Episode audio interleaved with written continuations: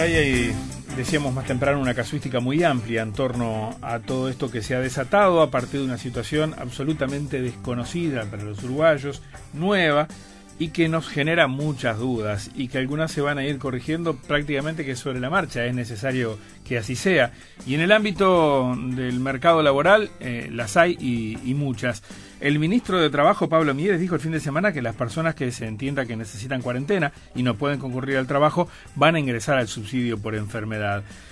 Eh, ¿Eso ya está previsto o hay que ajustar algunos resortes para que así sea? ¿Y qué pasa con las personas que deciden por sí mismos que no están dadas las condiciones para concurrir al lugar de trabajo? Y cuando un lugar de trabajo decide suspender sus actividades, ¿qué pasa con todo el personal? Está con nosotros el doctor Juan Mora, gerente en el Departamento de Asesoramiento Tributario y Legal de KPMG. Eh, Juan, ¿cómo estás? Buen día. Buen día, Luis. Buen día, Rosina. Hola para todo el equipo. Gracias, gracias por acompañarnos. Eh, ese anuncio que hizo eh, el ministro Mieres, ¿debe ir acompañado por alguna resolución o ya está previsto? ¿Es automático? ¿Cómo lo estás observando? Eh, no, en principio eh, va a ir eh, acompañado por una resolución que la, estamos esperando y probablemente en el día de hoy podamos tener alguna alguna novedad. desde el viernes hasta hoy te imaginarás, Luis, que esto ha generado una cantidad muy importante de consultas y de dudas, ¿no? tanto en, empleadores como en trabajadores y hemos estado permanentemente recibiendo comentarios, dudas, consultas.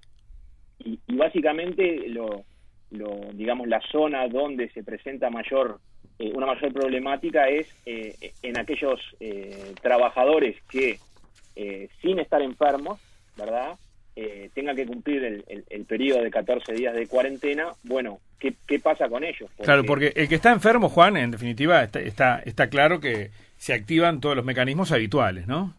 Correcto. El, trabajador que ya se le detecte, digamos, que, está enfermo, va a poder estar amparado al subsidio de enfermedad, eso no hay, no hay duda, y, eh, eso es así. Eh, el problema que se plantea es en aquellos casos donde, eh, en, principio, el trabajador está sano, pero tiene que cumplir el, el, periodo de cuarentena de este, 14 días. Claro. porque la normativa este, nuestra no, no prevé, digamos, esa posibilidad donde un trabajador que en principio está sano pueda ampararse al subsidio por enfermedad. Eh, y bueno, y ahí un poco vendrían las novedades de, del día de hoy, de esta resolución que se está esperando, un, decreto, eh, ¿verdad? Donde, según lo, anunciado por, por las autoridades ministeriales, este, esas personas serían incluidas y tendrían derecho también eh, a estar amparadas al, al, subsidio por enfermedad. veremos con qué alcance o con qué limitaciones, porque la duda, te imaginarás, Luis, que, se planteaba era, bueno, ¿qué sucede en esos casos? Si corresponde o no pagar el salario, bueno, y, demás dudas que, están arriba de la mesa y que esperamos hoy tener un poco el panorama más claro. Claro, a ver, eh, es lo mismo que mm, desde el lugar de trabajo te indiquen que, dadas las condiciones, tienes que irte a tu casa en cuarentena que el trabajador decida por sí mismo ante el, marco general que, observa y sus condiciones o enfermedades preeminentes, etcétera, eh, decida él de por sí quedarse los 14 días, el derecho será el mismo, ¿cuáles serán los resortes que activen esta, este beneficio? Bueno, hay algo importante para, para comentar, es que el, el, viernes pasado hubo una reunión este, de, la, de la CONASAT, el Consejo Nacional de Seguridad y Salud en el Trabajo, este, Es un, órgano este, tripartito, donde ya eh, elaboró un protocolo eh, y estableció una serie de recomendaciones para trabajadores y empleadores, ¿verdad? obviamente en, en, la emergencia sanitaria en la cual nos encontramos, con el efecto de mitigar en el lugar de trabajo lo que es la, propagación del, virus. En ese sentido, algunas de las medidas que se plantean este, y que la CONASAL sugiere que, ha sido también bastante nombrado durante el fin de semana, es la posibilidad de aquellos trabajadores que, lo pueden realizar el, el, tema del, del, teletrabajo, ¿verdad? sí. Después hay una realidad que es que este, eh, podemos tener dos, dos situaciones distintas. Una es aquellos trabajadores que sean este, obligados a realizar la cuarentena porque provienen de, de países con los cuales este, eh, figuran en el listado de los de los países en los cuales hay que obligatoriamente realizar la cuarentena o estuvieron en contacto con eh, personas que, están infectadas. Claro. Esa sería una situación que parecería ser la que ampararía la, el, decreto de hoy.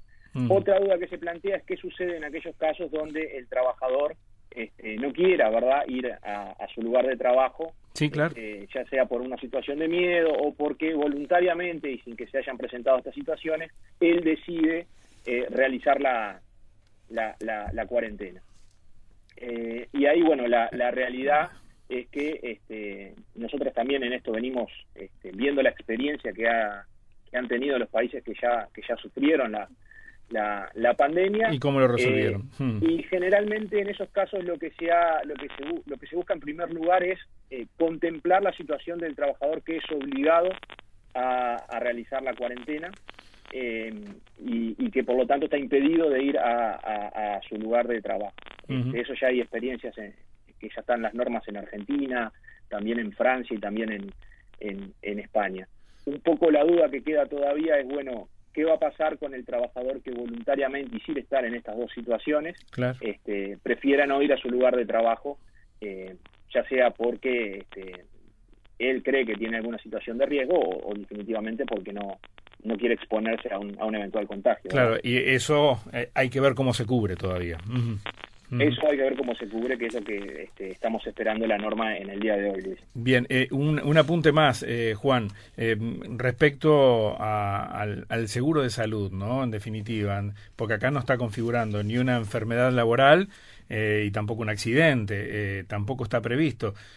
por ahí no, no, no, no, no existe, por lo menos hasta ahora, ninguna contención para, para el trabajador. ¿Puede haber también alguna modificación de ese tipo? No, en realidad lo que lo que lo que se espera es que el, el, eh, el trabajador, eh, en principio quien está obligado a estar en cuarentena, pueda acceder al eh, por ahora subsidio por enfermedad. Claro, el otro el otro estado no se plantea todavía. El otro estado no se plantea más allá de que la situación de, del trabajador infectado en otros países y también del trabajador en cuarentena lo han considerado como, como una especie de accidente de trabajo. En Uruguay, en principio, este, eh, sería un, un, amparo al subsidio por enfermedad. Eso lo que genera es que el empleador no, no tenga que abonar el salario porque el trabajador va a estar eh, amparado a la seguridad social régimen que se estima se va a asimilar a lo que es la, la, enfermedad eh, normal, ¿verdad? Y eso corre tanto para que sea para casos individuales como para que se decida, por ejemplo, un cierre temporal de, de una oficina o de una empresa. Sí, la medida debería este, amparar eh, las dos situaciones, porque eh, eh, la realidad indica que es probable, o, mejor dicho, es posible que se pueda tomar un tipo de medidas, por ejemplo, donde se resuelva el, cierre definitivo de un, lugar de trabajo, de una empresa, ya sea por, por cantidad de contagios, como ha ocurrido en otros países, o porque directamente se, se pueda llegar a cortar lo que es la cadena de suministros y demás, con lo cual eh, desde nuestro punto de vista, Luis, debería cubrir tanto la situación individual del trabajador que, este, por X motivo, ya sea por, contactos que tuvo o, por provenir de países donde está instalada la pandemia, tengan que someterse a la cuarentena, como también el caso de eh, un eventual cierre, digamos, de, del establecimiento, por llamarlo de alguna forma. Bien, 30 eh, segundos, Juan, porque tengo también en la otra línea esperando eh, a, un especialista que queremos escuchar por, por, por otra, otra arista de todo esto. para aquellos trabajadores que no pueden realizar sus tareas, que es imposible, el caso de una maestra, no hay clases, no tiene tareas, ¿puede contemplarse también un seguro de paro en este caso? Sí, eh, esa, esa es otra posibilidad que también se ha venido manejando, eh, es digamos de, de, que el empleador, eh, si, si, no puede, digamos, por, por, un motivo determinado, este, dar trabajo normalmente a sus trabajadores, eh, pueda utilizar la, la, herramienta del seguro de paro un poco para mitigar en la emergencia, ¿verdad?, lo que es este, e, esta situación y, y evitar de esa forma eh, en, generar un mal mayor al, al, trabajador, con lo cual supondría la pérdida del salario asociado, ¿verdad? Este, esto, estos son mecanismos que se están utilizando en, en, otras partes del mundo. Eh, también, por ejemplo, en Francia está prevista la, la, posibilidad de, no de, no de, de, exonerar al empleador de, del pago de, contribución a la seguridad social, por ejemplo, pero sino de, prorrogar plazos de pagos y demás, cosas de, dar un alivio eh, para poder hacer frente eh, ante esta coyuntura que obviamente para, para el Estado va, eh, va a suponer una, una erogación de recursos este, importantes eh, ese amparo al, subsidio por enfermedad. Bien, eh, esperemos la, definición de hoy entonces por parte del Poder Ejecutivo. El doctor Juan Mora, gerente del Departamento de Asesoramiento Tributario y Legal de KPMG, especialista además en estos temas vinculados con el ámbito laboral. Muchas gracias, Juan. Gracias a ustedes, Luis, que tengan buen día. Chau, hasta pronto.